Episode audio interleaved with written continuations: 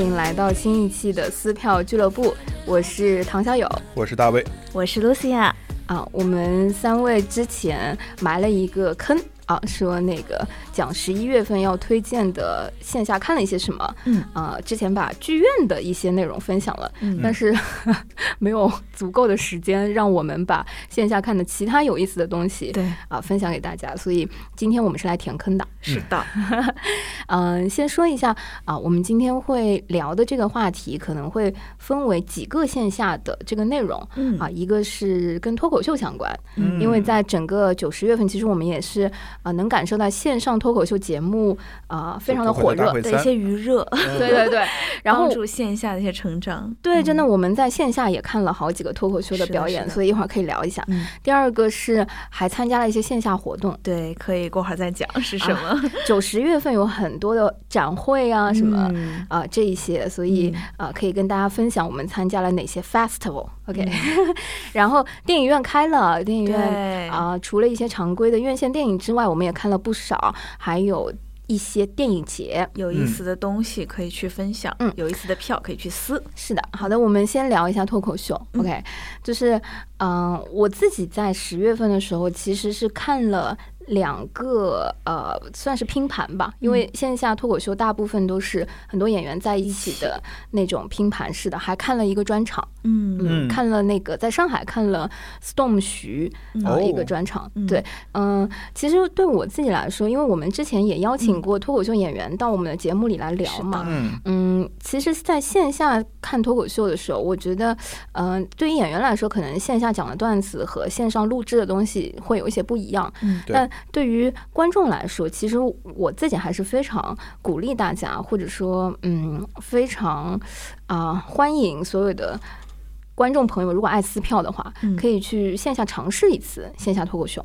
嗯嗯，因为我我自己上次我们找嘉宾来聊的时候，也嗯感受到说，其实笑这件事情是会传染的。嗯是就在如果线下看脱口秀的话，其实那一天的那种放松，或者那一个晚上的那种 哈哈大笑，有的时候解压，对，就是会让你嗯觉得非常的舒服、放松、嗯快乐，甚至有的时候你回去不需要记得什么。嗯，不需要回想说，哎，我今天一定是，呃，听了哪几个人讲的段子，学到了什么，什么 就没必要。录个抖音，对，就是快乐本身就就就非常非常好。嗯嗯嗯其实我会觉得说，嗯，我自己最近在线下看的脱口秀演出，嗯。从免费的嗯。到九十九块钱的，嗯。到两百多块钱的，嗯。到甚至嗯，大家知道效果在上海。或者说在全国范围内，有的时候办的演出，第一排或者 A 区都要到五百块钱，嗯。我会觉得其实丰俭由人的，嗯，就是如果而且其实也还好，你和戏剧比起来的话，嗯。嗯。嗯，而且人家毕竟对吧，都有名了，就算是个 流量了咖呀对对对，对对，然后嗯、其实如果想去看那个呃 Open Mac 的话，我觉得也是有挺多选择的，嗯就是只要你。够努力，对吧？填问卷的时候够真诚，你可能就会被 pick 到。嗯嗯，然后嗯，其实除了效果之外，至少在上海还有，比如说喜剧联合国呀，或者说聚光灯呀，或者说尼莫喜剧啊等等。就如果你去大麦上稍微搜一下，嗯啊、我觉得去尝试一个线下脱口秀的一个专场，还是呃有很多就是低价或者说一百块钱左右的选择。嗯像线下看脱口秀跟在节目上看的那些有怎么样的不同呢？嗯嗯，我自己有一个最大的感受是，线上的脱口秀大部分是四五分钟左右吧。至少我自己刷的时候，对啊，不管是在抖音啊，或者说一些视频网站上刷的时候，我觉得就是一个四五分钟的作品。但是当你在线下的时候，它有两个最大的不同。嗯第一个就是一个演员他在线下呈现的作品至少是十五分钟左右的，嗯所以它其实是一个片段接一个片段，甚至片段之间是会有连续性的。嗯那嗯这个是一个你可能是完整去体验和享受一个脱口秀演员十五分钟完整作品的一个体经历吧。嗯嗯，通常它可能还会有几个片段不同的组合，前一个梗可能不好笑，不意味着后一个包袱就不会响，哦，挺有意思的。嗯，所以这个的话，我觉得是比较完整的去感受一个脱口秀演员最好的一个方式。嗯第二个是，通常线下的演出会在一个半小时左右，嗯一场可能会有四五个不同的嗯脱口秀演员会啊、接连的进行表演。嗯这个时候你会对 演员之间其实无形中心里面是会有个比较的。对，嗯。所以你喜欢什么风格，或者说，哎，演员之间会有什么差异，或者说，嗯。嗯，他是怎么接着前面人的那个气氛，有没有顶起来，嗯。或者说是不是把场子给聊冷了，嗯。或者是各种，你会有一些微妙的，是会有，当然会有了，而且嗯不得不说，这是一个 plus，就是线下演出是有主持人的嗯嗯啊嗯，在线上你可能就是只关注了演员，嗯但线下的话，主持人的功力和今天的主持人是不是对于整场演出有很大的助攻，是有很大帮助的。嗯嗯，而且很多时候主持人就是脱口秀演员。嗯，他可能今天没有来讲段子，但是他今天可能主持的整个串场的时候、嗯效果很好，嗯也是一个惊喜。维持了一个场面的热闹。嗯，对的嗯所以，嗯，我自己是 看了一次之后，还去体验了效果，还去体验了不同厂牌，就是非常嗯喜欢，觉得很解压。嗯你会考虑自己去说吗？哇就是我呢是很喜欢，就是去餐厅吃吃饭的，就是尝各种美食的。但是你要我自己做呢，我是有一点为难像。我们这种做严肃艺术的人，就不是那么容易搞 笑。对，就是我就有点尴尬。搞搞笑是一种天赋。对啊对啊真的搞笑是确实是很难了。对嗯，对啊，因为我觉得其实也想帮像我这种。对吧？抢不到效果的票的观众问一问，那如果说去看一个，呃，我不是那么熟悉的，比如说新的喜剧厂牌、新的脱口秀厂牌，我会需要很强的降低期待吗？还是说，其实你也完完全全可以感受到那个精彩？嗯，呃，我会觉得说去看线下脱口秀，最大的快乐来自于周围人一起笑、一起放嗯肆的开心本身。嗯嗯，我我会觉得说，嗯、降降低预期是看所有演出。我现在觉得说看所有，尤其是脱口秀也好，喜剧演喜剧类的作品也好，一个会让自己更快乐的方式。嗯就你不能跟着去，不然你肯定笑不出来。对啊，就是而且我去看一个喜剧，目的不就是为了开心嘛？对，嗯，对，只要开心就好了。而且嗯坦白讲，真的开心是会传染的。嗯旁边的一个大叔和大妈不知道为什么笑了，我就觉得哇，好快乐啊，就是嗯很解压。对我我可以理解，因为我会经常在那个 B 站或者 YouTube 上去找这个国内脱口秀演员的一些集锦，嗯然后有的时候我就很希望能自己坐在台下跟那个观众一起去笑，嗯就可以感受到那个气场。嗯对，其实我有一个问题啊，像我，因为我确实没有在线下看过这个脱口秀，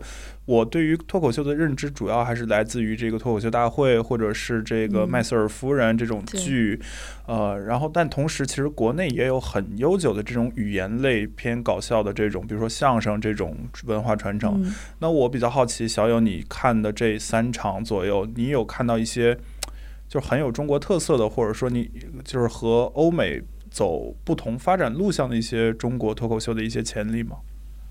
嗯，我先想分享一下，说就是呃，先说不同的喜剧形式的一些区别吧。嗯就是说我在北京的时候也看了德云社。嗯就是我也是特意去买票在呃天桥那边，对，啊看了德云社那个老场子，嗯嗯，正好是前两天在看效果的时候，还聊起啊一个啊北京的从单立人这边过来的一个演员聊起说，嗯、大家看相声跟看啊。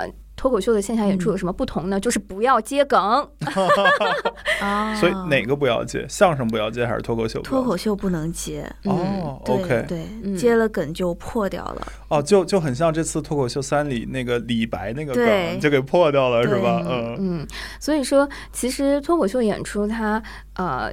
全名来说，如果说它是个舶来品，它是 stand comedy 嘛，嗯，就是它其实是一个完整的表演。是嗯呃，演员甚至是在线下，大家也会分享说，最好不要拍视频，你可以拍照片，嗯。因为你一旦视频拍了，或者说是上传到了网上，嗯。其实很多时候他在线下就不能演了，嗯，当然了，对吧？都是好，嗯。但是你去看，如果相声，嗯。嗯、我们说相声很多段子和很多嗯。桥段是传承的。对，嗯。当我们去看相声的时候，我们是看今天不同的相声演员去演绎同一个相声作品的时候，他的演绎方嗯。式和表达方式有没有什么突破或者精进，或者是他个人特色？对。嗯。嗯，我明白，因为其实。呃，脱口秀我们叫就是单口喜剧嘛，它很多嗯时候是以自己的第一人称去讲自己的事情，因此它对于这个就会要求更高，原创性更大。原创性的要求和自我表达的要求是很高的，所以嗯，呃，这个是我觉得脱口秀跟相声就有一个很嗯大的不同，包括说不要接梗这件事儿呢，就是，嗯、你在现场如果接梗。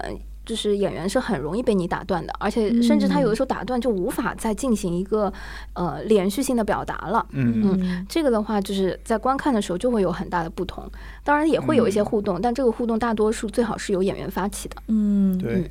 但但你刚刚也提到相声的这个传统相声，就是我觉得固然传统相声是相声中很精彩的一块儿，嗯但比如说我们看郭德纲，他特别火爆、特别出圈，还是他的原创的我字系列、你字系列那一波儿。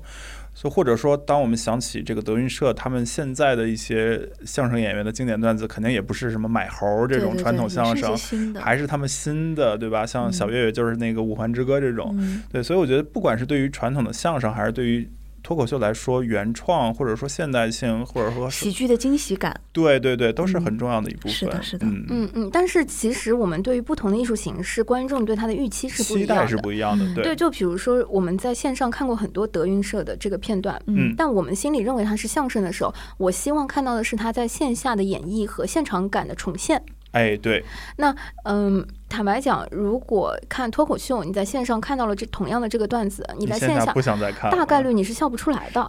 对，就是嗯。他，你你会觉得说这个梗我听过了，嗯。或者说这个东西我已经就我之前已经知道了。对，我在线下想看到的是那种，就就说白说白了就是幽默智慧的闪光。对，我觉得是不是因为相对来说，可能是因为大多数的呃脱口秀它的表演成分没有那么高。就当然有表演型的嗯脱口秀演员，但我觉得那种，就比如说啪叽一坐的那种，他是不会受这个影响的。就正是那些更偏语言型的，就是靠那种小机警、小智慧这种感觉的，他嗯，更经不起这种失去惊喜感。有可能，但其实我觉得就是段子本身。也和表演他的人很有关，嗯像李雪琴的这个脱口秀大会的一些表演，我最近就经常会翻来覆去的听。我觉得他的嗯节奏啊，他的整个语调，然后包括内容本身，就嗯是非常精彩的，不会是因为我知道他这个梗是什么样，我就再听就失去那种惊喜了。嗯，我觉得我这么点名有可能就是不是很好，但是比如说，说实话，卡姆的我觉得就是不会受影响的，但是、对吧？基本上也卡姆的看不到了，朋友。说实话，就是 对，说实话就是卡姆的，就是属于你知道他就会这么来，你知道他的套路，对但是你线下看，你依然会被炸到。对对对，但是可能像程璐啊、梁海源啊他们这一派的，就不太经得起说你跑梗。嗯嗯嗯嗯，，对对吧对的，是一个是表演型的，我觉得另外一个可嗯能更是语言类的。或者说嗯语言风格对创作上的。对，其实我这周呃周五的时候，嗯。我去看效果的一个呃线下的脱口嗯。秀演出的时候，正好回到大老师刚刚提到的那个问题，说有没有一些新的突破？嗯，嗯、我还是挺感慨的，就是呃现场。嗯、要不要点名呢？点吧点吧，对对，我我现场看到啊，夸嘛，对对，我我真的是因为看到昌叔嗯啊、在现场的一个片段的时候做了一些尝试，我觉得昌叔嗯当时说的也非常好，他说呃。接下来，他可能请大家呃感受一下，说他可能想用呃单人脱口秀的方式去演一个喜剧的片段和嗯小品，嗯那呃是一个脱口秀这边表演的新的尝试。嗯此处我就不剧透是什么内容了。嗯。那我觉得也是一个很勇敢的一个迈步和尝试，说除了在那儿拿这个话筒在单口讲之外，它嗯融入了很多剧情、现实生活的一些东西，嗯，小的 tricky 等等，还呃配合上了音响等等一些操作，哦。所以嗯。呃，我会觉得说，我肯定是在这个领域里面，大家都在尝试一些呃新的突破、新的套路，嗯。包括说之前昌叔的那个搭档，对吧？王冕 在呃新一季的这个呃脱口秀大音乐脱，口秀的对对对对，我觉得都是一些新的那个突破。而且嗯我觉得他的风格其实跟市面上其他的一些所谓的音乐脱口秀也不太一样，嗯，他真的是有了自己的风格出来，对就是带对对。那种。也是，它是带一下的炸的，哎就他是会有对对对。节奏型的炸翻出来，对。所以使它的这个喜剧效果更强。嗯。对，我觉得这个可能跟效果这家公司的基因有关系，因为他们一直以来做的就不只是脱口秀这件事儿，其实他们是想要在喜剧文化上面有比较多的耕耘，包括他们之前也跟欢乐传媒做过那个周六夜现场的中国版，哦当时其实就有做很多类似这种小段子式的表演来做这种东西，所以可能现在他们也会想说把这个喜剧跟呃从脱口秀这种品类上面也嗯做一些花出来，对嗯，让这个东西在本土有更丰富多元的展现吧，挺好的，嗯。对，当然也是因为他们现在做的大了，嗯嗯。没有那么愁于这个眼前的经济了，所以嗯他们有这个勇气，然后包括有这些有点儿有点儿名声的这些人嘛，可以去做这些尝试，大家也嗯会原谅他。是的，我们在听友群里面也一直看到说，我们很多听友很嗯。想要抢到呃线下脱口秀的一些嗯票啊等等。嗯。此处我们先呃埋一个不能说是广告位，争取一 些福利吧。希对对对望啊、我们哦的听友群能够啊、能够有机会多看到一些线下的这个分享。是的，是的，嗯是的嗯我们。先摇旗呐喊一下。嗯嗯好的，呃，进行到下一个部分的嗯话，就很想聊一下啊，刚刚露哒西亚哒赶紧揭晓一下你参加了什么线下活动啊？，就是其实是一个呃呃一个游戏相关的活动，就是最近上海在刚刚结束了 S 十，就是呃英雄联盟全球总决赛的这个比赛嘛。嗯然后今年也是很特别的一年。其实之前这个比赛都是全球性的，从前面的赛段开始，大家都会去现场观赛的。嗯，但是今年因为这个原因，在上海市政府和就是游戏方的努力下，好不容易把所有的选手搞到国内来了。嗯但是确实是安全的角度没有办法让观众进现场去看，嗯所以到了总决赛的时候呢，他们在现场放出了非常珍贵的六千多套票。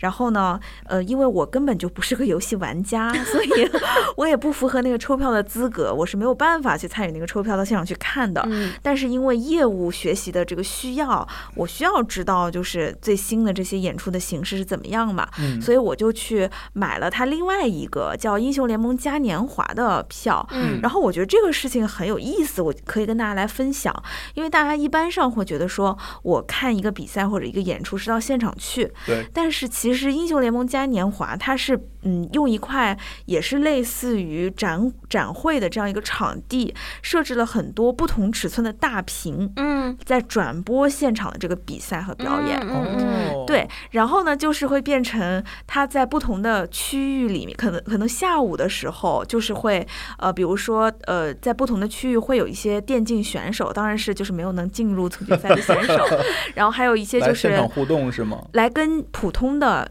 玩家一起组队打比赛。哦，就是他可能会把就是邀请的一些选手分在两个队，然后你可以报名参加，跟这些选手一起组成两个队，嗯。然后来打这个英雄联盟的对战，然后有奖品啊什么的，让你嗯可以有一种我也加入这个感觉。然后还有一些场馆，因为英雄联盟里面它是有一些英雄角色是会有一些偶像化的设置的，比如说像 KDA 那是一个女团，嗯。然后还有最新出的 Seraphine 一个非常非常可爱的粉红色头发的女英雄。嗯对，他就会在这个场馆里面设置像他们的调音台、他们的录音棚、他的哦。卧室这样的房间，然后嗯。会有真实的这个场景搭出来，让你可以有一些简单的互动和拍照。嗯。然后包括有些时段也会有就是 cos 的这个英雄的小姐姐在现场可以参与一些互动，然后包括当然现场也会有一些吃的呀，然后包括有一些赞助商也会在，就比如说有一个饮饮料品牌，它的那个展馆里面就是做一个类似于以前忍者切西瓜那样的互动游戏，但它是切水泡泡，然后你。在参与了互动以后，你可以得到这个品牌的小礼物，嗯。所以说你整个的感觉是非常丰富的。然后嗯。到了呃晚上开始比赛的时候，它最大的一个大屏，就会中间的主屏幕是在转播现场的比赛，嗯，然后把弹幕抽在两边的侧屏，就像我们在剧场看的那个字幕的感觉。嗯你就可以在不影响你看主现场的情况下，还能够看到，嗯、上亿的网友是在说些什么。嗯，然后所有的人都在现场，就是。你知道，就是比赛，就是会有什么忽然被 K 掉了一个人，然后忽然你就在进入了绝杀，或者是呃这次有一个特别精彩的五杀的现场，是，然后包括其实我们知道今年的比赛是有一个中国的队和一个韩国的队在比嘛，嗯所以其实全场的观众都是随着中国队的那个进度，哦就会有很强的氛围感，对情绪，嗯它跟你一个人在家里看比赛是不同的。嗯，而且我觉得这个对于不玩游戏的人来说也很能想象，他就跟以前跟看爸爸看球一模一样，嗯在 酒吧真是看球一模一样。是就是也是有朋友，然后有更多的跟你一样同支持同一个队的嗯这些人，然后甚至还会多很多的游戏的文化，因为大家有装扮，嗯然后有道理。对对对，然后有喝的有吃的，然后你中间就出去做些别的事儿，它都是这个文化相关的，真的很嗯快乐。嗯，然后啊！是不是？而且就是这件事情还有个更值的地方，就是这次的门票非常便宜，只有六块钱人民币。啊，嗯，因为我知道这个背后有些事情，它确实一开始不是定价这么低的。一哦开始定价其实是我当时就说，如果说我是比如说一百九十九作为一个嘉年华的门票，其实不奇怪。嗯对但如果我嗯一百九十九的门票买进来，我看的是转播的比赛，我不在现场，我会觉得有些失落。嗯，但是因为你只要六块钱，而且你这个门票买了以后，你还获得一个礼包，这个礼包里面会有呃，包括说是呃英雄联盟跟 S 十特制的一个口罩，嗯就是是跟嗯你看到比赛现场后面工作人员戴的口罩是同一款样的是吧？对哦，然后还会有它就是很好看的那种小的那种透明的硬币周边，嗯就是你会获得很多这样的小的 bonus，包括还嗯有就是上面写了、呃英雄联盟嘉年华的那种挥舞了以后会亮的那种打加油棒嗯等等的这打样的东西，的那种东西，对。嗯，然后超值，对吧？然后包括现场会有一些装置，比如说有一个大的问号，然后你踩在那里就会发出游戏里面问号处的那个声音。哦，对，所以就是你整个体验感非常好，但这种体验感是跟你的门票钱是有关的。然后我就是觉得，就是因为英雄联盟这个游戏现在还是一个收入非常好的游戏，对，所以当他发现他有一些现场的体验没有办法做到，就比如说他可能很难在现场安排那么多的现场解说，或者嗯是。特别强的选手或者退役选手到你这个嘉年华的现场来跟你互动，因为种种的原因，他没有办法做到了，嗯所以他觉得我没有办法再用那么高的票价去做这件事情的时候，他还够有钱，他愿意呃说我自己来贴补这个成本，让我的玩家可以在我的嘉年华现场有更好的体验。开心。对，嗯所以我真的觉得是很有意思的，而且就是像对于说实话，在英雄联盟的这个圈子里面，因为很多非专业的玩家进来来就是干预已有玩家的体验，对。所以其实我是知道玩家是不太喜欢像我这样不了解游戏的人的，他们会把会把这种人就是会叫做云玩家。呃但是说实话，我去的时候我很紧张，但是实际上在我的就是真玩家的朋友们的陪伴下，我还在现场还是获得了非常好的体验。嗯。对我就是稍微有一点儿，就比如说有一些就是我知道是白痴问题的，我就尽量问的小声一点儿。然后后来我的朋友们也很照顾我的感受，他们就是怕外面太冷了嘛，然后嗯就到它还有室内别的场馆，因为外面坐满了，然后又在室外很冷，然后室内还有一些小型一些的场馆，嗯。就是地上铺了地毯的，你就可以坐在地毯上，然后一边吃东西，一边看比赛，一边跟你的朋友去交流。嗯。我觉得真的很有意思，所以我整场、嗯。虽然我之前没有完整看过一场，但是还是能跟朋友一起在一起，，respect。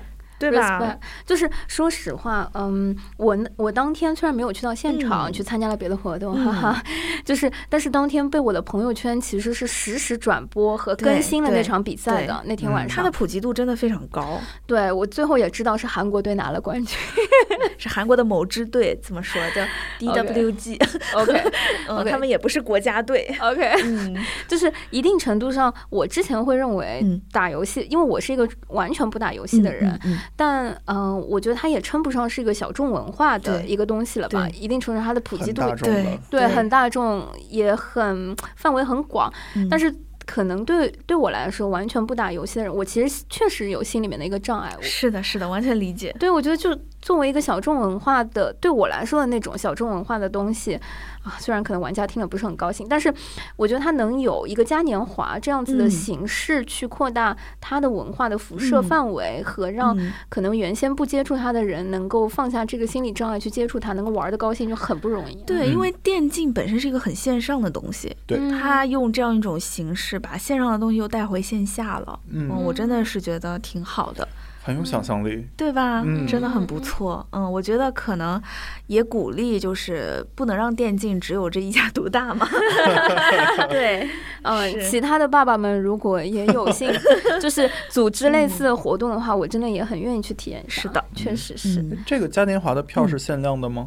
嗯，当然了，现场其实座位有限嘛，他只能容纳这么多人所以，呃，因为他当时在最后几场比赛的时候都是有这个嘉年华开放的，哦，可是我了解的是提前好几天，总决赛当天的票就售罄了。对，但前面几天还好。嗯，嗯，毕竟六块钱嘛。是啊，哦是啊，嗯对，真的就是线下就是有这种能量和范围直接圈粉，对嗯对吧？嗯，好的，那这个线下活动，我觉得对我们来说是埋一个种子。如果未来还有类似啊、呃比较垂类的这种活动的话，这种票撕的很值，体验很好。嗯，对，我们会尽量去参加一下，然后跟大家拓宽一下。好的，呃，这个说完之后呢，我觉得我们特别想要回到电影院是的，嗯是的。。啊作为就是喜欢在线下看电影的小伙伴们，嗯其实电影院开放了之后，对我们来说有很多的票是在补私对对，和真的是死的真的，啊。我先想分享一下说。呃，上一个月我自己去参加了一个呃，也是比较小众文化的一个电影活动啊、嗯是电影展，嗯，叫呃那个肯道尔探险山地电影展。哇，探险山地电影展感，觉很高端，对对对，它是纪录片吗？对不不好意思，我此处必须要分享一下，这也是我第一次看这个厂牌下的、呃山地电影展。其实之前的话，我自己连续看了四五年的呃班夫电影节。嗯呃，班夫的话也是加拿大的一个呃非常著名的呃那个。一个厂牌，对，就是一个自然公园。呃，嗯班夫电影节也是常年会分享很多国际上著名的呃极限电影、极限纪录片，然后极限拍摄的作品集合在一起。嗯那肯道尔这一次呃是我第一次去看这个厂牌，然后他的那个广告语的分享很有意思，他说户外影像的奥斯卡奖。集合，嗯就是大家可以想象一下，就是呃，这个影展里面它集中放映的是一些呃一年或者说一两年当中户外影像作品里面在全球范围内的最好的作品的一个集合。嗯对户外影像是怎么定义呢？嗯，这么说吧，就是呃，其实也是因为我自己以前会比较喜欢登山啊、嗯徒步啊，呃，然后可能探险啊一些户外运动。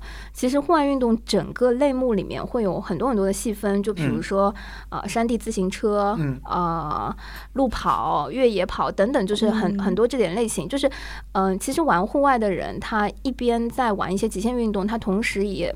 跟自然探险一些嗯一般旅行不会去的地方嗯。不一般，不一般，确实不一般。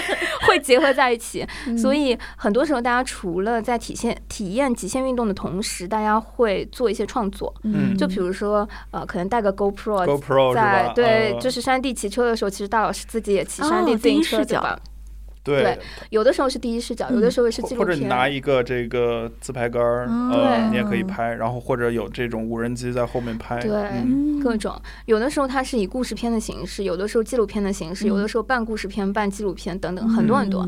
因为大家去一些日常不会去的地方，嗯包括说接触一些文化价值观背后的东西的时候，很容易勾出创作的表达的想法和欲望。嗯而且对啊，就是你你自己到一个瑰丽的地方，你也会很很有这个记录的欲望嘛。对嗯对，嗯嗯、我自己看了三三届吧，呃，三四届班夫电影节，然后加上这次我在看，嗯，其实我觉得去电影院看这样子的山地电影节，对我这种观众和小白来说，嗯我我觉得还是小白。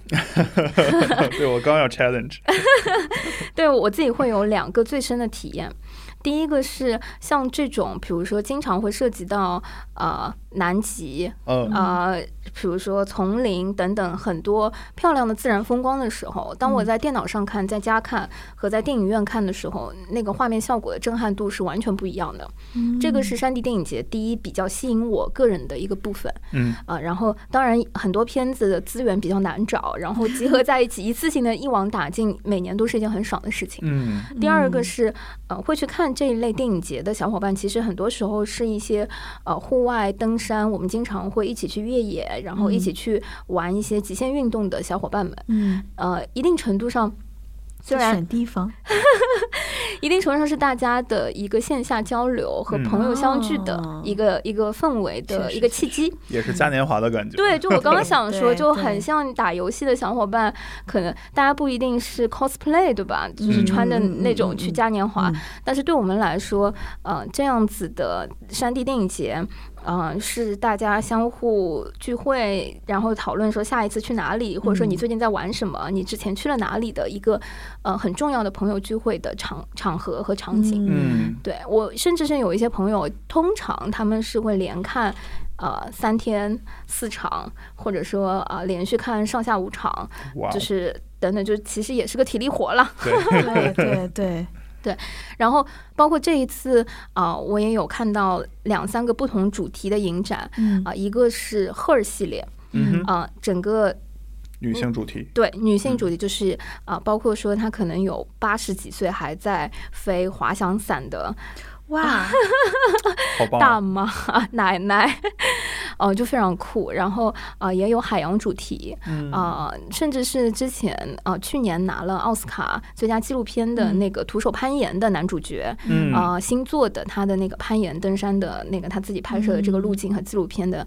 短片等等，就是非常非常有意思，而且、嗯。呃，一定程度上有一些比较特殊的极限运动，嗯。呃，可能也是通过这个展映，啊呃，会拓宽自己的视野和边界。原来世界上还有人在玩这样子的东西，对。羡慕嗯真的确实是我不怎么去看的这个领域，但嗯感觉很厉害。嗯，所以这嗯是我很推荐，如果还有类似的呃电影节展映，或者说你有机会或者在身边看到啊、类似极限呃运动的电影展系列的话，非常推荐去电影院尝试一下。嗯，真不错。对，嗯这个是在家里体验不到的。嗯，那除了电影节，你们最近有看什么院线电影吗？嗯基本上就是院线开了以后，把觉得稍微有些兴趣的都尽量的补了。嗯包括像呃海外的几部院线片，可能是去年在海外映过的，比如说说像《小妇人》，嗯就去年在海外映过了，然后今年到大陆来上映，然后包括像《花木兰》《信条》这样的就是大制作嘛，其实也都有去看。嗯嗯小妇人，我们先讲一讲好了。小妇人，你们有看吗？没，我不是在院线看的，嗯。然后小夫人之前我就是在嗯好的 好看喜欢，对对然后我知道现在呃 B 站上已经有官方版的，对对对，就是新媒体现在已经上映了嘛，所以其实哦现在在互联网上你也可以看到了，给 B 站打嗯。call。对，可以正儿八 正儿八经看到的正版的。去看正对版，嗯，小夫人这个我真的很喜欢，因为我相信就是很多像我们这一代的人，在我们小时候的时候是看过那个中英双语版的那个嗯。小妇人的书的，嗯。就你可能隐隐约约觉得我看过这个，当时好像还不错，但具体讲了什么一点印象都没有了。嗯。对，然后之前是因为呃卡斯公布了之后嘛，你本身就对他很有期待了，嗯。但是呢又经是是是谁演的？，Emma Watson 演了大姐，哦。然后甜茶，对甜茶男男主对吧？然后四个姐妹也是很各有特色，对，嗯。就是在卡斯公布的时候你就很期待了，但是呢，你又经历了一波降低预期，就是那个海报 真的是，哎呦我的个天！所以呢，就是又有点儿不知道它到底好不好看。可是，呃，因为院院线重开嘛，就是支持的角度还是去看了，嗯最后会发现它其实讲的是一个。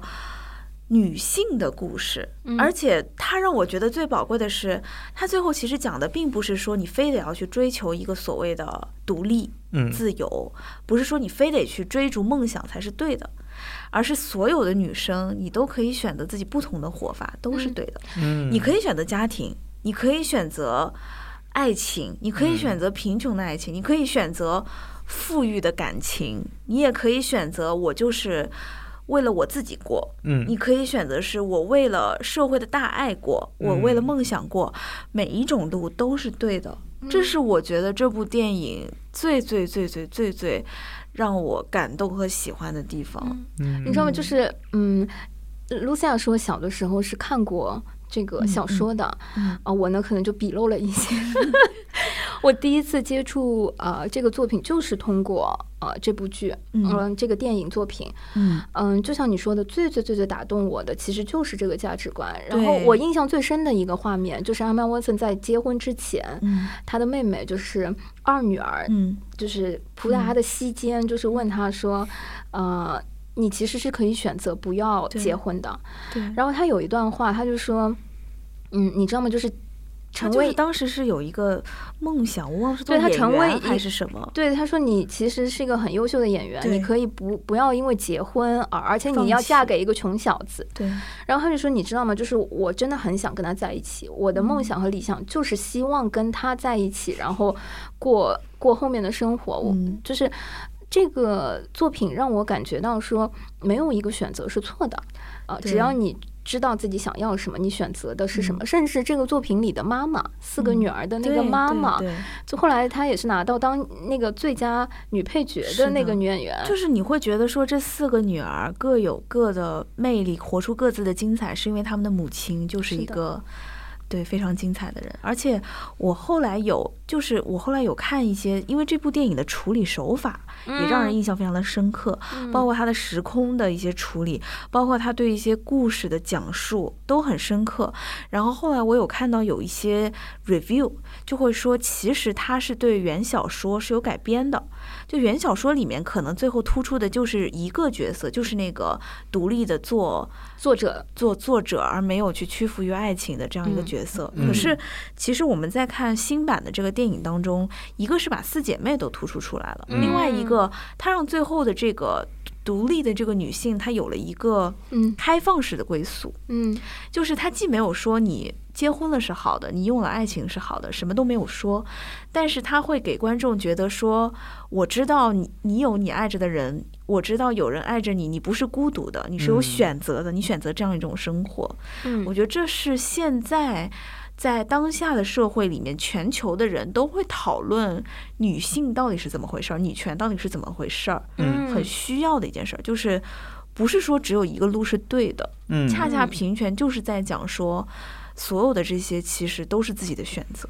嗯嗯，嗯。我记得那个时候电影上映不长，然后有小伙伴给我送了一个小妇人的周边，嗯。然后周边的那个腰封上就写着说“大荧幕相见，不负爱与自由”。嗯。因为我当时超喜欢这句 slogan，是的，是的，就是呃，我会觉得这部作品真正体现了，就这个电影作品，我不说它小说本人，嗯。因为它也有改编的这个部分。对对对对。正是因为电影在这个角度上的诠释，我觉得它嗯比较当代的去讲了什么叫做爱与自由，嗯，就是每个人有嗯选择嗯自己那个路径和方式的那个权利。对。嗯。这部电影因为现在重新上新媒体了嘛，所以我们非常推荐，包括大卫我卫在会再去内的，看 对，大卫好好看一遍都去遍。看一看，因好的为好的好的，就除去价值观，除去价值观以外，电影本身也很好也很好看我真的是从嗯。中段开始就是猛哭，就是哭到影响跟我一起看电影的同学们的程度。嗯。对，就真的很好看。好嗯，回但试一试。但很难说一个女性电影会不会让我们大老师非常的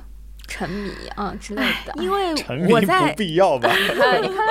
对，因为我们在讨论到女性话题的时候，就不由不得就去想到了花木兰，嗯，因为花木兰就是一个。咋说呢？就是它会让大家觉得是在那个年代的中国的古时候的背景下，能够产生这样一个所谓的代父从军的女性故事。嗯所以，其实，在新版的花木兰的动画电影当中，它也有在走女权这条线，但是是我个人就不是很舒服。嗯嗯，嗯我呢是拒绝看了，就是我完全没有看。嗯即便神仙姐神仙姐姐我还是很喜欢，也是觉得扮相很不错。然后花木兰这个故事本身，我自己是非常非常喜欢的。但是我能感受到迪士尼，嗯，可能这一次动动画片我也是非常喜欢的，嗯但我觉得这一次真人版，一呢，我可能可能我是不太能接受这些呃。华人演员用说英语是吧？对，用一个 西方的价值观，然后讲了一个英语和，嗯就说白了，我没看的，我也没什么发言权。但是呢，嗯看了很多风评和剧评之后呢，我拒绝看了。我可以这么讲啊，因为就是说实话，我看的也挺吃力的，就是我嗯看的挺痛苦的，因为我对它本身是有期待的，就是我对于。讲英文这件事儿，我倒还好，因为他好歹是用了华人面孔去演华人故事，是对。但是，他让我不舒服的一点是，我明白他是想要用一个意象去嗯表达女性崛起这件事儿，但是他用的是那种神话意象，就是 like a 哦 bird，或者说一个鹰这种啊类似的，因为我已经忘了是哪种鸟了。总之是有一只鸟。去代表了这样一个意象，然后包括有个凤凰去代表了花木兰这边的女性精神，她就始终在仿佛是有如神助一般。当每次主人公不行了，就有一只凤凰出现，然后她就又好了。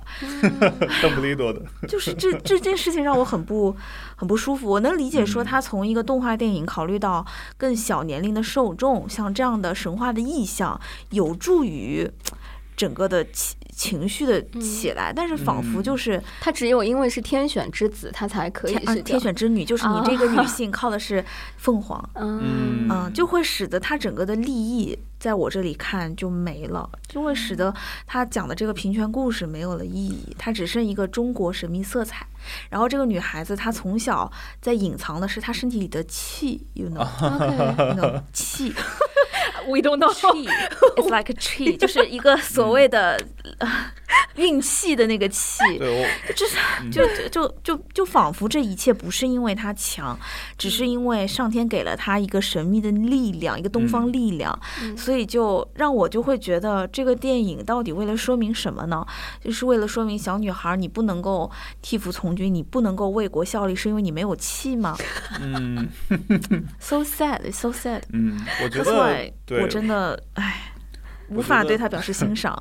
这这电影我看了一半吧，就是当然也自己在电脑上看的啊。Anyway，、哦对我看了一半，就我我还是断断续续的看了一半，后面我也放弃看了。我觉得，就除了刚刚 Lucia 说的一些问题，它比较明显的就是还是一个很清晰的这个西方中心论，然后它对于中国是带有一种。呃，遐想的这种东方主义的色彩，嗯包括一开始他们的这个居住的环境，嗯然后转转眼儿又到另一个地方了，对对吧？我我觉得就是且不论他是怎么表达的，因为他嗯确实就是他。他们对于花木兰的理解和我们这种，就是因为孝道去替父从军，然后同时又嗯因为这个家国情怀，然后就去去这个坚持下来，这种可能理解是完全不一样的。这件事情嗯。我其实会态度有所保留，因为这部电影在西方也没有受到好评，嗯，对，是因为我觉得就是从。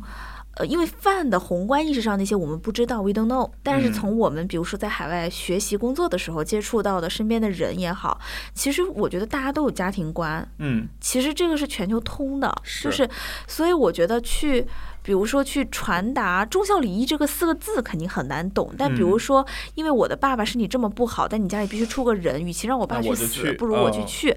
我觉得这个事情在国外的观众，你如果好好讲。嗯，对呀、他完全是能理解的对吧？只是因为他这种处理，而且 就是大卫伟刚才说的这种所谓的东方脸谱化这件事儿，其实我觉得现在黑豹，就之前黑豹也是这样特别讨的，厌黑豹，对，哦真的，黑豹也是时专门写这了文章样，diss 他。对，所以我觉得这个事儿，但你没有发现，就是我看到很多评论，就是在美国的、嗯呃非非裔群体很喜欢黑豹啊。我听说过，但我觉得 I don't know why。嗯嗯，我觉得有可能是因为在美国的非裔群体，他们也不了解非洲。就是对他们来说，非洲也是一个遥远的意象。就是可能我的祖籍上面有人在那里，那我希望他是有神秘色彩的，对，我希望他是有天选资源的。我觉得是这方面的原因，所以我不觉得是真的。我从非洲土生土长土长的人，我会觉得这件事情很骄傲，嗯仿佛我们是怎么样？对，对我当时看完，就是我看黑豹的整个过程就是类似的观念。嗯、回头我们可以找一个非洲的朋友，然后可以聊一聊这个电影。嗯，是完全可以。好的，好的。那好，这一部的话，主要是因为我也没看过呢，嗯就是无法那个对，不推荐。然后在这里呢，就是对迪士尼说，希望就上汽好好做，嗯，好吗是？就是因为哦明年二零二一年，迪士尼又会有一部关于华裔英雄的电影会上映，而且还嗯是在漫威宇宙当中的首个华裔英雄，叫做上汽。嗯，然后我们其实私下也讨论过，场 我们也私下讨论过，这真是个谐音梗，要命。对，我们现在讨论过这件事儿，然后迪士尼的小伙伴也会说说，嗯，就起码就是从他们的观点来说吧，也是会希望说上汽能够摒除掉大家的误会。嗯对，希望能做得好，所以我们现在还是给他们一点机会，一点期待，嗯希望就是不要再像花木兰这样让大家失落了。嗯，嗯，好的，好啊反正那个是纯纯虚构的嘛，对吧？一个对对对对对新的人物，期待一下好的，在电影院呢，其实我上两个月还看了，就《信条》，我觉得肯定是大家大多数都在电影院看的吧。嗯嗯，它很值得去电影院看。对，就是我对我来说，我觉得就是感受。啊，嗯，信条这个东西呢，不要问我懂没懂，感受就完事儿了。对的，嗯。就是像我们这种，对吧？就是嗯，理解能力和这个逻辑能力也一般的，呃，小伙伴呢，嗯。我觉得就是纯感受它那个氛围和嗯那个东西，我觉得是最把它当成一个爽片来看。对。说实话，就是节奏很快，然后爽点很多。嗯然后其实你就是不要去想为什么，你只要接受他给你的这个设定，对对，你就告诉他，他这样就是对的，他这样很合理的，嗯不要去想背后的原因，为什么？到底转了几圈啊？不要去想这些，你整个的接受就会很轻松愉快。嗯，嗯，没错，是一部很不错的带有这种时间逻辑线的烧脑的大片对就我对于我自己来说，我也不是很想去说它是诺兰的几分片，嗯或者说诺兰是不是呃什么滑铁卢之作，或者是怎么样，就是实在是看过太多这样子的分享了。对，嗯，其实对我来说，电诺影兰有什么错呢？他干嘛老要超越自己呢？真是，嗯，其实我自己作为一个呃看电影的人来说，我觉嗯得想象力本身或者每次获得一些新的刺激点，嗯一种讲故事的方式，我就挺满足了。所以是的，信条确实是我在呃今年下半年，我觉得已经满足这一点的一个片子，非常值得嗯去电影院看。嗯啊、在线上看，我觉得现在也没有什么影响。对，应该也快了吧？快了快了，快了。嗯，最近有什么国产片让你们比较惊艳的吗？国产片的话，就得从八百开始说吧。好的，抢800年开始占了一个抢占了一个十一的黄金档。嗯，嗯对，八百，你们两位看了吗？我我我不得不说，我是先去电影院看了。呃，一九一七，嗯嗯，我是忍了很长时间去电影院刷一九一七的，嗯嗯，刷完了之后跟小伙伴有有一个讨论，我说，哎，我觉得一九一七超级推荐，就是嗯。这是我觉得今年我忍到现在去电影院看的最值得的片子，嗯。嗯，目前看我觉得还是没有之一，我自己非常非常喜欢、那个一镜到底的这个方式，加上在电影院的，呃，就是音响效果下，嗯。嗯所以我是先看了一九一七，再去看了八百。嗯嗯、那坦白说，就是八百看完之后，我真的是发了一条朋友圈儿，我说看完八百有一种生理性的哭泣，就是那个哭，就是实话说，我是真的没控制住，就是它是那种就是你被强行撒了胡椒、洋葱一起那种感觉。对，然后我真的是在那边一边就其中有一个片段，就比如说背着炸药包一个一个在那个仓库上往下跳的那个环节，这个印象实在是太深了。嗯。然后我真的是在电影院一边哇哇的哭，一边就觉得嗯。说，哇操，真不舒服，就是在心里觉得说啊，就不舒服，嗯，就很难受。这个是很多感触点和生理性反应的时候，我我一边很抵触，一边又控制不住那种嗯感觉。明白。但同时，我觉得作为一个电影作品来说，嗯我又能感受到导演、编剧的一些艺术化的处理，嗯比如说马，同意。啊、一个意象，一个白马，对吧？包括说京剧，包括说嗯河对岸两边的歌舞升平，它很像我们如果去看一些舞台的戏剧作品的嗯时候，嗯，它是把一些舞台戏剧的处理方式，运用到了电影里，对，放到了电影里面，嗯然后非常集中的做了一些戏剧化的处理。我认为，是因为八佰其实是在呃国产的院线大片当中第一个勇敢的上院线的，就是去面对这一切的。所以上的是在十一之前就上了，但是到十一的时候还没有下。然后因为它刚上映的时候，我确实比较忙，没有来得及去看。但是因为它讲的是。呃，我们说是少有的一个主战场上的胜利嘛。就说实话，我是一个很受这个台海关系和国共关系去感染的这样的一个人，嗯所以呢，我觉得是我是对这部电影有很高的期待的。嗯从很之前很早开始，六粉开始，我就是对他有非常高的期待的。嗯然后在他刚上院线以后，就是已经有非常多的风评说不好了。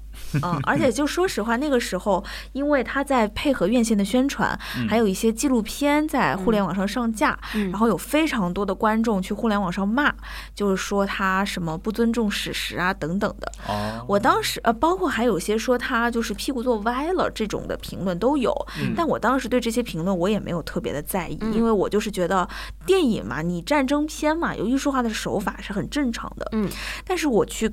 最后去看了以后，我就会觉得我怎么就这么不听劝呢？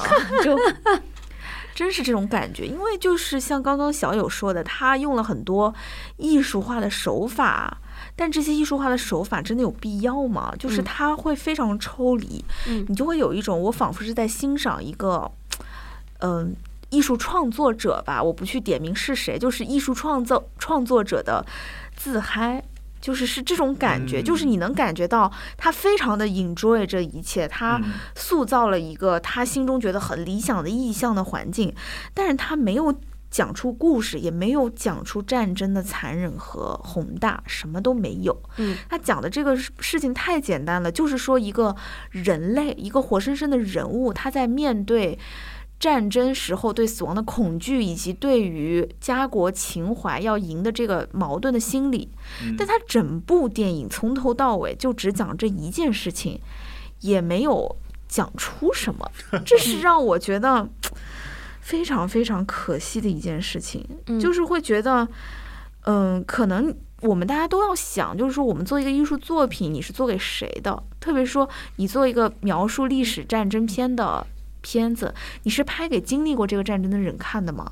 一定不是。嗯我相信，对于经历过这个战争的人，看这部片子感受会很深，嗯因为你会想到当年这个事情是多么的残忍，这个租界两边的这样一种变化是多么的，就是不讲不讲人人嗯情，都是人类啊，对吧？怎么能这样呢？对我相信，对于经历过这个历史的人来说，他是会很有感触的。嗯但是，一部电影、一部历史片，你要想的是给未来这些没有经历过历史的人，是给可能啊，是 for 世界上其他这些地方，我不知道当年在亚洲发生过什么的人，你去了解这个事情，你真的就展现你自己的浪漫情怀吗？嗯，嗯就是呃，如果就像露西亚说的那样，如果只是八百档期上映，呃，以我这种 就是呃一个宽容度的一个观众来说，嗯呃我可能不会有跟露西亚一样的感觉。我我目前跟你的感觉是几乎是一模一样的。嗯那我觉得带给我这个强烈感受的是同期，因为我看了一九一七，嗯就是同样是战争题材的话题，嗯、不论我先且不说它的拍摄手段和手法，嗯、我觉得更多的是在聊它的价值观、初心和他真正想传递什么。嗯嗯，刚刚聊到说我在电影院看八百的时候，真的是哇哇的哭，就是嗯完全控制不了。但那个是，我觉得露夏讲的特别好，说是有一点像洋葱和黑胡椒面混在一起，然后使得我控制不住的那种感觉。那我觉得我特别想分享一下，我看一九一七的时候有一个哭点，我现在回想起来印象特别深。嗯。是在整个片子最后的时候，嗯，因为他们是两个战友，嗯。在路上，呃，有一个去世了，嗯。有一个走了，然后其中一个小伙伴带着另外一个人的一信去到另外一个部队里找到他的哥哥，嗯。嗯、然后镜头靠后的整个片子靠后的那个部分是，嗯，当这个士兵以第一视角，因为他是一个全程的一镜到底，这个嗯。镜头以第一视角。这个士兵从怀里掏出他弟弟的那封信，然后交给他那个哥哥的时候，嗯。他那个哥哥全程的那个反应和那个面部的表情，和那种欲言又止，和又想说路上发生了什么，然后又说就是。就不需要再多说什么，因为这都是战争里面你完全都可以想到的路上了发生了所有的那个故事和环节的时候，然后拿着那封信拆开又又不想拆开，然后对着他那个战友说就是谢谢你，就是之类的，然后就是这个时候，我突然一下子就开始哭，然后止不住的就是那种绵长，那种人性非常真实，又非常微弱，又非常微小，又不再跟你聊很多宏大的东西的时候，我觉得这个是战争对于当下、对于后人、对于当事人、对于所有这种最真实情感的部分是最有力量的。嗯所以，因为有了这样子的对比，你知道吗？就是我当时就觉得说，哇，That's why 一九一七真的是我觉得不错。对，因为我真是觉得，就包括现在很多日本也在拍一些战争电影嘛，就是嗯。很多人会觉得说，他们仿佛是在用当下的日本的这些军人的惨来博得同情，但我觉得不是这样的。我是觉得他们在表现的这种人类大家无论输赢，所有参与战争的没有赢家，嗯，是。就是你国家利益或者说当下利益之间的这些战争，最后导致的就是真实人类的伤痛，所有嗯。人都是伤痛。是，所以其实关键还是不要再打仗了嘛，嗯。而不是去计较说到底是谁赢了面子，或者说谁输的光彩，就一定不是这样的事儿。而且我觉得这里一定还想分享一个，我觉得是艺术手段为艺术内容和价值观本身服务的话题，就是嗯、当我看一九一七的时候，其实一镜到底和第一视角在战争里的运用，嗯呃，也是看到过有一些作品是呈现过的，但嗯是在全篇去呈现，它是一个突破和第一次。嗯而当我去用这种方式去欣赏一九一七的时候，我会觉得它更加真实，因为刚一嗯进去看的时候，有一种真人 CS 游戏的感觉，嗯。就是因为它全程是第一视角，嗯。你是跟着那个主人公本身在经历整个战争全过程的，嗯。然后他有偶尔会做一些。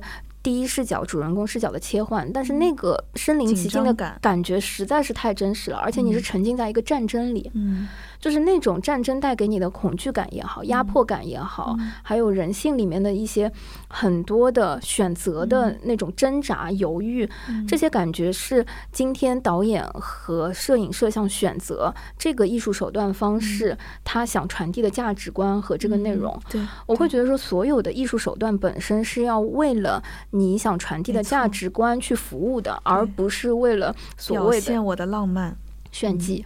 对 不能这样，真的不能这样。对，所以我非常非常 pick 所以这个导演就是在做了这样一个有争议的题材之后，他为了就是进一步的能继续拍电影嘛，就又做了一部作业电影。嗯嗯，但那部电影就是一样遭遇了很多的差评，我们就会觉得非常可以理解了。嗯嗯，因为他其实很难真的有这种同理心去站在这样的角度去看这些事情。嗯，好的，所以这里我非常可惜。我还是要 pick 一下，听说一九一七上线了，在线上嗯，是的，可以看到。是的，一九一七也上新媒体了，嗯嗯，也是这两天刚刚上，嗯大家也可以去看。嗯，我觉得如果没有在电影院看的话，甚至我在电影院看，说实话，我一定会在线上再看一遍的。嗯嗯，实在太多的细节可以分享。嗯好的，然后十一黄金档，说实话，我们还在电影院可看了不少。嗯，还有一些可以推荐的。嗯嗯，说实话，同样是呃很有家国情怀的主主旋律的，我们说，呃，嗯交作业的作品就也有完成 非常好的。嗯我们先说一个最大的嘛，夺冠。嗯嗯，嗯，夺冠看了吗？我是在电影院啊、带着我爸妈一块儿看的。我跟你讲，有一种电影就叫做，如果爸妈看着高兴，嗯他们看着喜欢，那这就是一个好电影。对我来说，嗯 对，就是嗯，首先我觉得夺冠这个片子，我自己当时也是很期待的，因为它整个啊、主演对对吧？前面的宣推的那些片段，就会让你觉得哇，演技不一般。嗯，巩俐呀、嗯黄渤啊嗯啊、然后还有很多就是。真的是演技派的扛把子的演员，是的，然后包括说，呃，这个郎平的女儿演的前半段的女主啊，嗯对。然后包括现在女排的呃这些现役的球员演的后半段的这些啊，等等。是，的，是的。嗯、实际坐在电影院看，说实话，我是很服气陈可辛导演的，对我也是，就是一个主旋律的电影，可以让他拍的这么细腻和情感真。的，哎，，我可是从前半段开始就全程在那边哭哭，我也总哭啊？是，因为他很燃，大哥。就你知道我喜欢欢燃的东西。呃，他是他是这样，就是他也没有，它整个其实全篇是按照时间线，嗯。它会有一些纪录片的感觉，会放一些，比如说这是到几几年了，然后我们正在一个什么事情的事件嗯当下，然后整个事情是怎么样，它其实是有这样的行径。可是，在与此同时呢，它嗯不会给你一种断离感，嗯，它整个还是有一个主要的人物线是呃郎平和他永远的既是朋友的那个。教练嘛，嗯。一个就是现在不愿意被提名字的教练，嗯，对，就全程是由他们是怎么开始一起在呃初期一起去国家队，打拼，然后到后面慢慢慢慢都变成了业界翘楚，然后最后又怎么样变成敌人，最后又变成携手战斗，这个过程去串，所以你在情绪上面是会有最开始的好奇，然后有一些喜剧幽默的成分，然后一起燃起来了，一起去奋斗，到后面就是面对一些复杂的情感，就是我既要呃认同我职业的身份，又要认同我。祖国的关系，这个里面的嗯。矛盾和最后，我还是觉得我不能放下这个事业，我也不愿放下我的祖国。那最好的方法就是我回来，然后我又面对这种冲突，整个的感觉你不像在看一个主旋律电影，嗯。你就是在看一个非常精彩的故事片然后情绪非常的丰富，嗯，然后这个同时呢，因为它选角的出色，使得你不会出戏，就是太真实了。这个人，就比如说像我在之前除了巩俐和黄渤，就这几个名角的演员，在嗯其他的这些演员，我是没有做功课，不知道他是他的女儿这样的关系的。嗯你看的时候就觉得他太真实了，他就是嗯一个真实的排球运动员，然后觉得他太像了，就是我完全觉得他不是在表演，他就是在做自己仿佛就是记录下来他这个过程。嗯因为我看了很多幕后的这个部分，就是嗯它其实也会让人觉得有半纪录片、半故事片的感觉，甚至是很多一些关键的比赛，他嗯们还是。重新请到了当时的，比如说巴西队，嗯然后当时对方的这个球员来进行真实的还原和拍摄，所以这些都是非常不容易的。哦，那嗯、当然我们 吹了这么多，我还是不得不说，就是。能够感受到主旋律电影和一些要完成作业的部分呢，还是做了很多的 处理、剪辑和这个操作。好像确实是，就是本来是要提前上映的，然后因为呃刚刚说的那个人他不是很满意，对，片。名也改了。但其实我不太理解，我觉得他那个角色塑造的非常好，非常可爱。嗯，对，但回。嗯，就是我觉得回到这个片名本身吧，对吧？嗯他说的是夺冠，但是更多的是从女排主教练郎平的这个《郎平传》这个角度，嗯感觉是、呃，就是讲述了这个故事。嗯，实话说，我觉得当时我在电影院现场看是很感动的，而且嗯加上作为国人的一些情怀嗯和背景嗯知识的铺垫，嗯呃，这种感动是非常容易被勾出来的。是的，但是如果我们想象它是一个，嗯，如果抛掉主旋律这个部分，嗯放到世界范围内，缺少了这些背景知识的话，那它可能我觉得就是另外一个维度去考量这个作品的角度。呃，这跟我们刚刚聊的，我觉得。小妇人也好，还是一九一七也好，对对不是一回事儿。明白对。所以我觉得这个避免不了我们有这个情感滤镜嗯和知识背景在这里，但同时，呃，我自己扪心自问说，呃，我会不会在线上再看一次的时候，就上了新媒体，或者嗯是在呃抛开电影院的背景，我再嗯看一次的时候，会有同样的感受？嗯，我可以负责任的说，以我对自己的了解呢，我是不会的，是吧？因为就是整个故事的脉络和讲故事的方式和情绪已经非常熟悉了，嗯，你很难会被这样子的东西再勾一再次打动。就它就是嗯一次性消费的那种情感的这种诉求和这个部分。明白明白。嗯。所以说实话，我当下在电影院的体验是非常非常好的，就是嗯。该哭就哭，该嗯。笑就笑，你完全真实的体验到了你所有情感的那个波动。嗯我觉得导演已经功力非凡了，是的，并且有一些个人主义的东西，他已经在电影的后期，就比如说。巩俐演的角色就是鼓励啊、排球运动员去谈恋爱呀、嗯大家不要把所有的重心都放在排球啊，人是要有多维度的个人的考虑啊。嗯你打排球到底为了谁呀、嗯为了我自己呀、等等这些探讨，其实都是我觉得点到为止，已经在往这个方向走了。但是，嗯，回到嗯线上，说实话，我觉得这种情绪的 flow 我不会再有一次。哦，我当时有一部分觉得这个电影很厉害的是在于，说实话，陈可辛导演本身他的背景，就他的身份背景，他能够站在这样的立场上去做这样的一种。非非常的厉害，嗯，就是还是很有。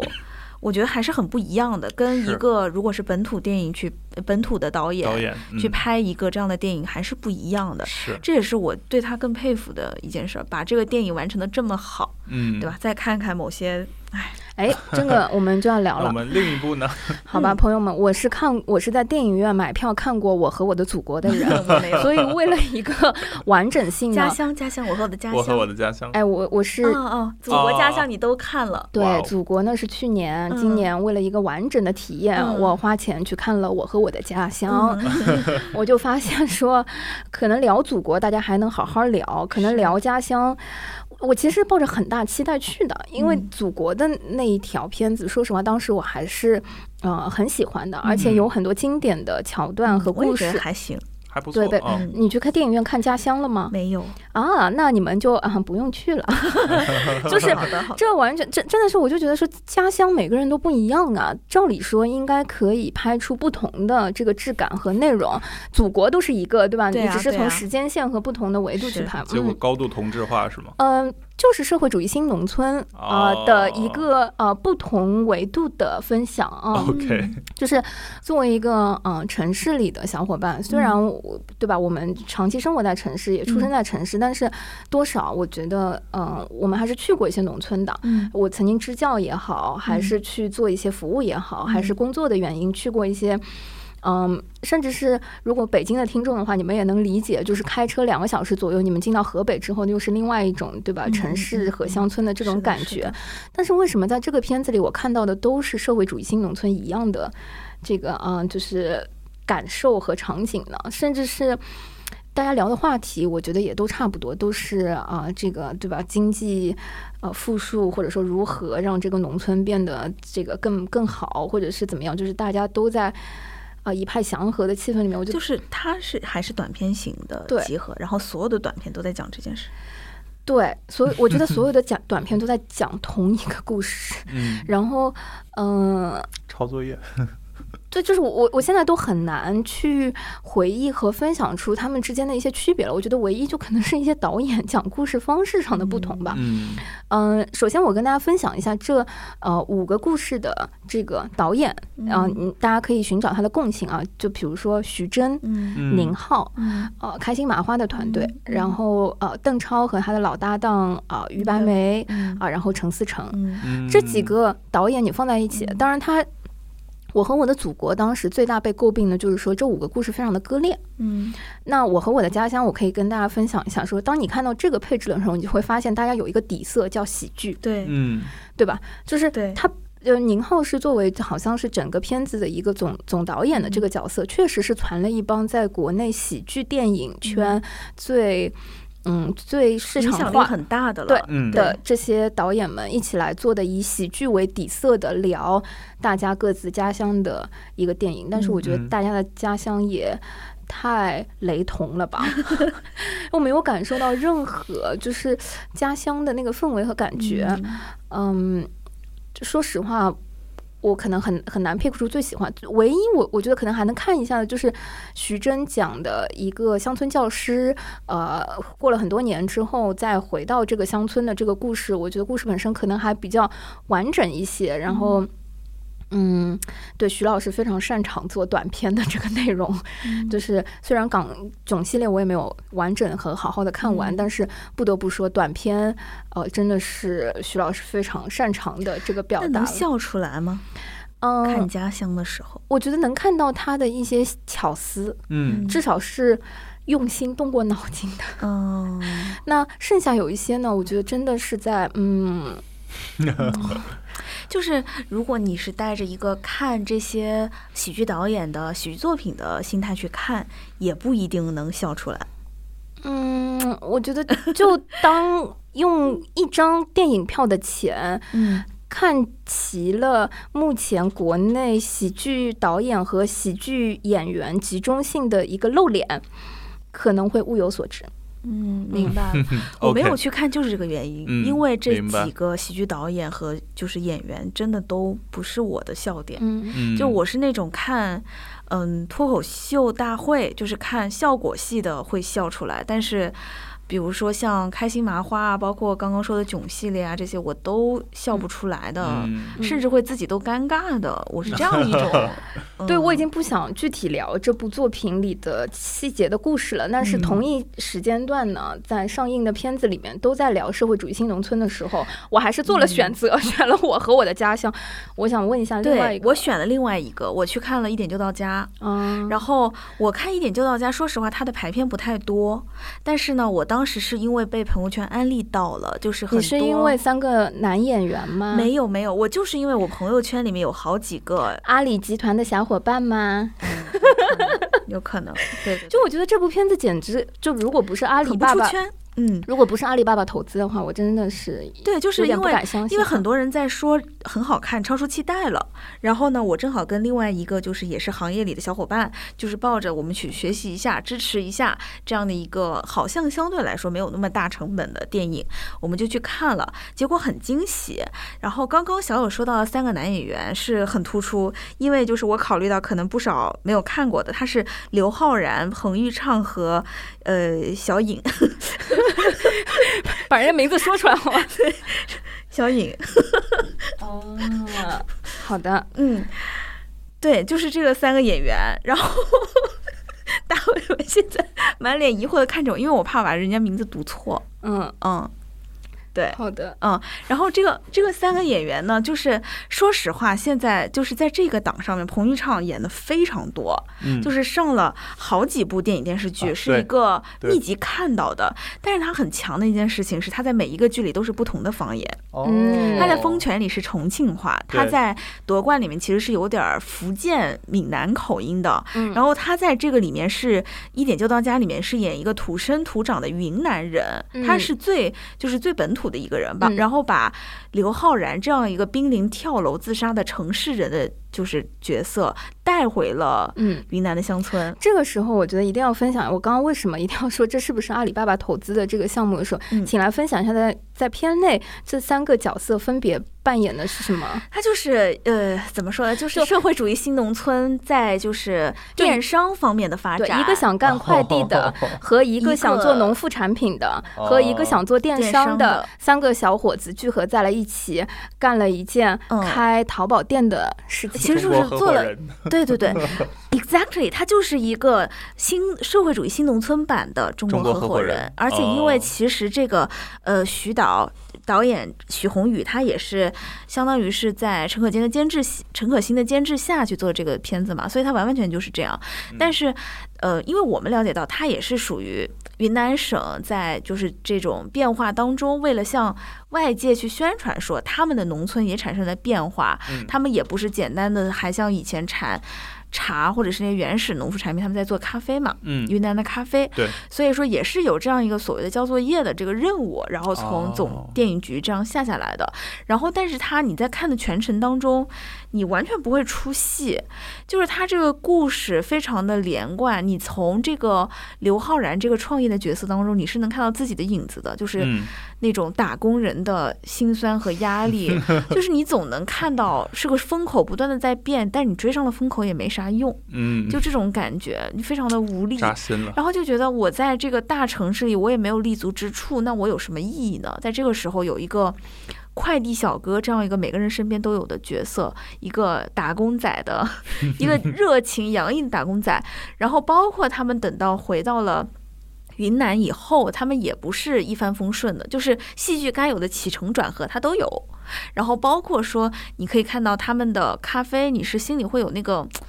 嗯，动心的，你会觉得哎呦想试试看，然后 包括说，对，包括像在本地跟传统行业之间的冲突，跟原来产茶的这个冲突，嗯，它都有一个展现，它不是一个一味我只说好话的。明白。所以你从整个电影，不管是呃年轻演员的出色的表现，到他整个电影的手法，他的呃一些喜剧和情感综合的处理，包括嗯一些戏剧张力，都让你觉得非常的精彩嗯，然后嗯。到等到他整个电影的最后会计收尾的时候，他开始有一些呃大画面的脸谱化的那种中国式的笑脸，你也不嗯。会觉得难受了，因为你从很早的时候，当他开始做电商、做快递，你就明白这是一个社会主义新农村的 作业作业片。但是你对于一个作业片能够拍成这样，你就会觉得值得。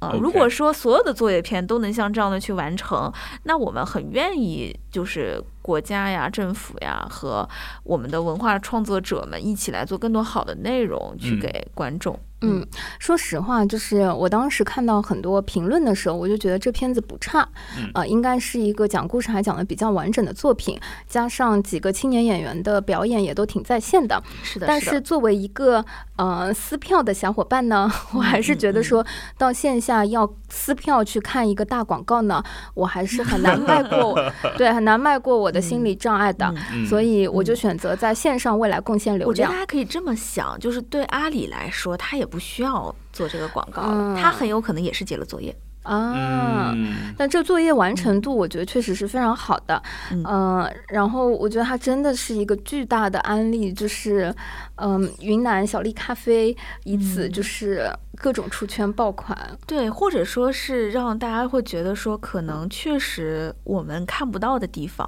嗯因为确实是一些我们看不到的地方，也是在因为整个社会的经济发展和经济形态的转变，在产生一些好的变化。嗯嗯，对，拥抱变化。嗯，哇，非常棒，就是能感受到我们整个十月份是超级满的 线下活动，嗯，是的，丰是富多彩的。是的，然后嗯嗯，我觉得今天整个分享也是呃超级的 爽快，对对，满满当当。对，把我们整个九十月份在线下干的好多的事儿，看的好多的东西都做了一个交流。其实如果不是因为我们这个分享的话，也不知道说啊我们在线上还要补很多的作业。好的，好，那今天谢谢大家来跟我们一起分享这些东西。我们接下来十一月份、十二月份还会非常努力的跟大家来分享我们线下的一些体验。嗯，也好欢迎听众朋友们跟我们一起交流，你们觉得推荐看的、值得去参与的一些活动。嗯嗯，嗯，好的，谢谢大家，谢谢，拜拜，拜拜拜拜。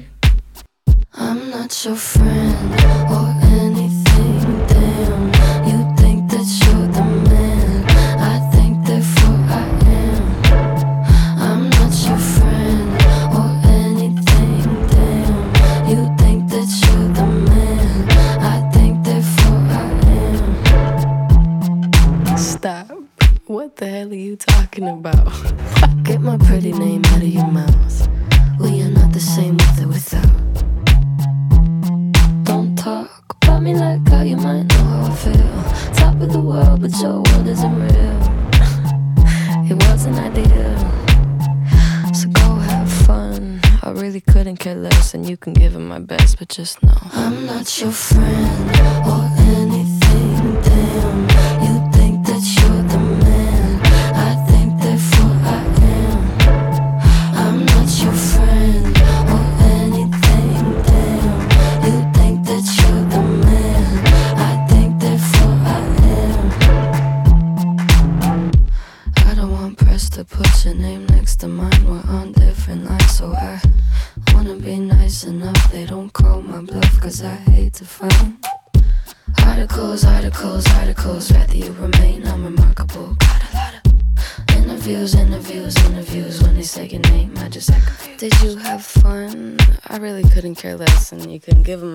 just no.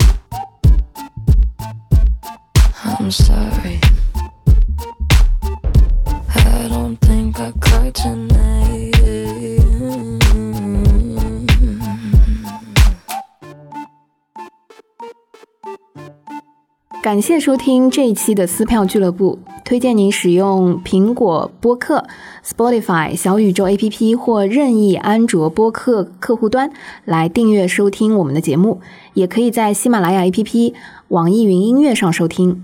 欢迎在评论区给我们留言，联系我们。谢谢大家。